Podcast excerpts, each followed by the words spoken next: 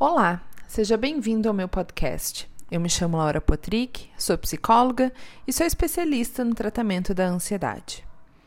Você me encontra também no Instagram, no arroba Tratando Sua Ansiedade. No episódio de hoje, eu vou falar com vocês sobre os experimentos comportamentais.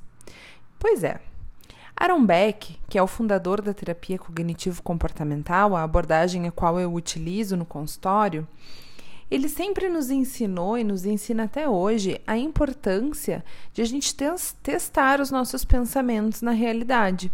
É muito mais efetivo do que simplesmente falar sobre eles. Isso torna a terapia muito mais efetiva. Então, por isso, é, eu trago aqui para vocês um experimento comportamental. Mas e por que, que eu estou trazendo para vocês esse experimento? Bom, a forma da gente saber se o pudim está pronto é comê-lo. O mesmo pode ser dito sobre as nossas suposições, nossos comportamentos, as nossas crenças, as nossas predições, né? As coisas que a gente se preocupa e que a gente é, acredita que vai acontecer sobre nós mesmos, sobre o mundo, sobre os outros. Então, esse experimento é para você testar a validade das suas crenças e para avaliar a utilidade do seu comportamento. Você pode utilizar esse experimento comportamental da seguinte forma: para testar a validade de um pensamento ou de uma crença que você tem sobre você mesmo, sobre as outras pessoas ou sobre o mundo.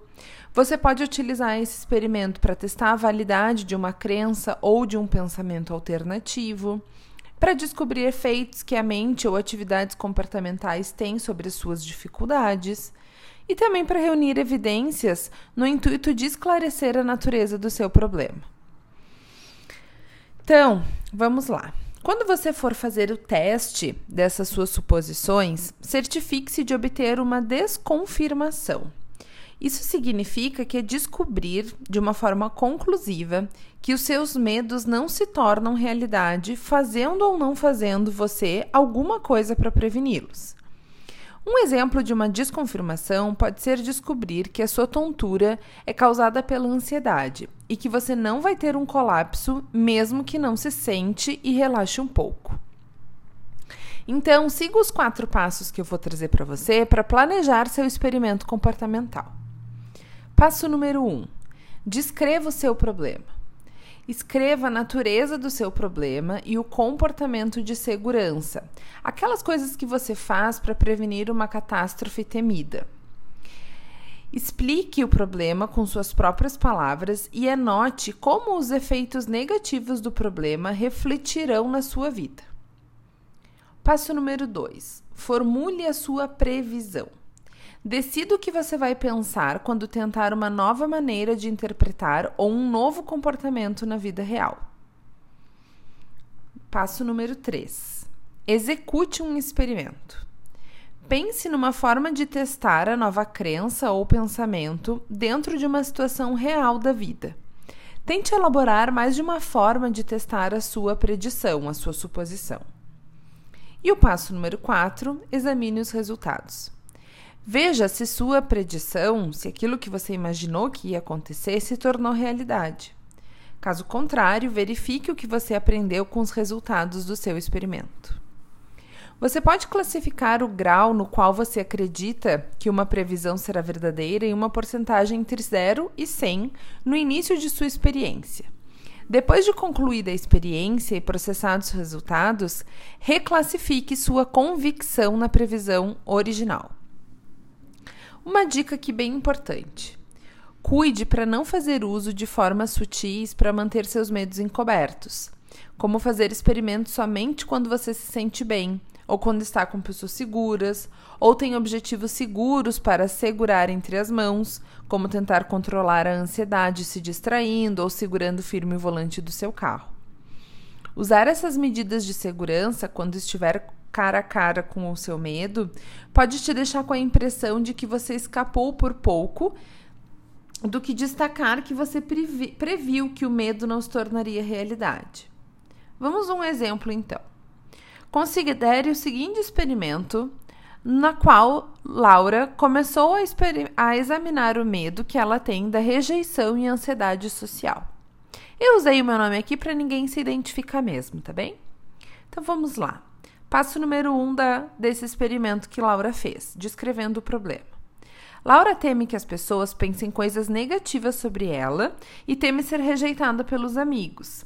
Nas situações sociais, a Laura monitora sua linguagem corporal e o que ela diz com a intenção de não ofender ninguém. Ela sempre planeja com antecipação o que vai dizer. No passo número 2, que é o formule uma previsão.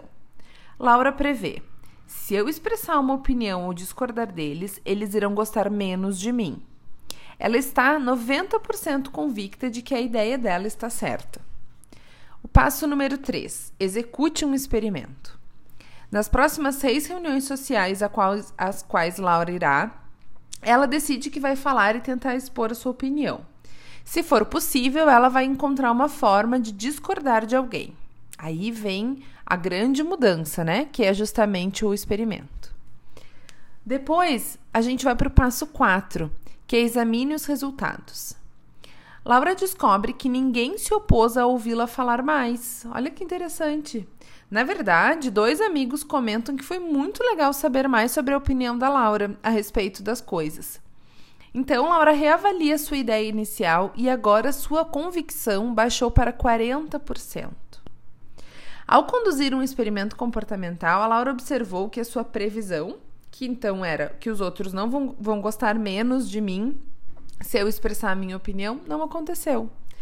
Esse resultado dá a Laura, nesse meu exemplo, né, a oportunidade de ela mudar o comportamento de acordo com os resultados desse experimento. Ou seja, ela vai se expressar mais vezes. Isso também ajuda a reduzir a crença original dela de que ninguém vai gostar dela se ela falar alguma coisa. E aí ela ajusta a forma de pensar com base nas evidências reunidas a partir desses experimentos. Veja como é importante experimentar coisas novas de uma, de, um, de uma maneira mais ou menos controlada. Por isso a gente chama isso de um experimento comportamental. A minha sugestão, então, é que você agora pegue papel e caneta, volte para o início desse podcast e anote cada passo desse experimento e coloque em prática. Depois você me conta se você fez, como você ficou e se funcionou, se você acha que fez diferença, eu tenho certeza que vai lhe ajudar a encarar melhor os seus medos. Até a próxima!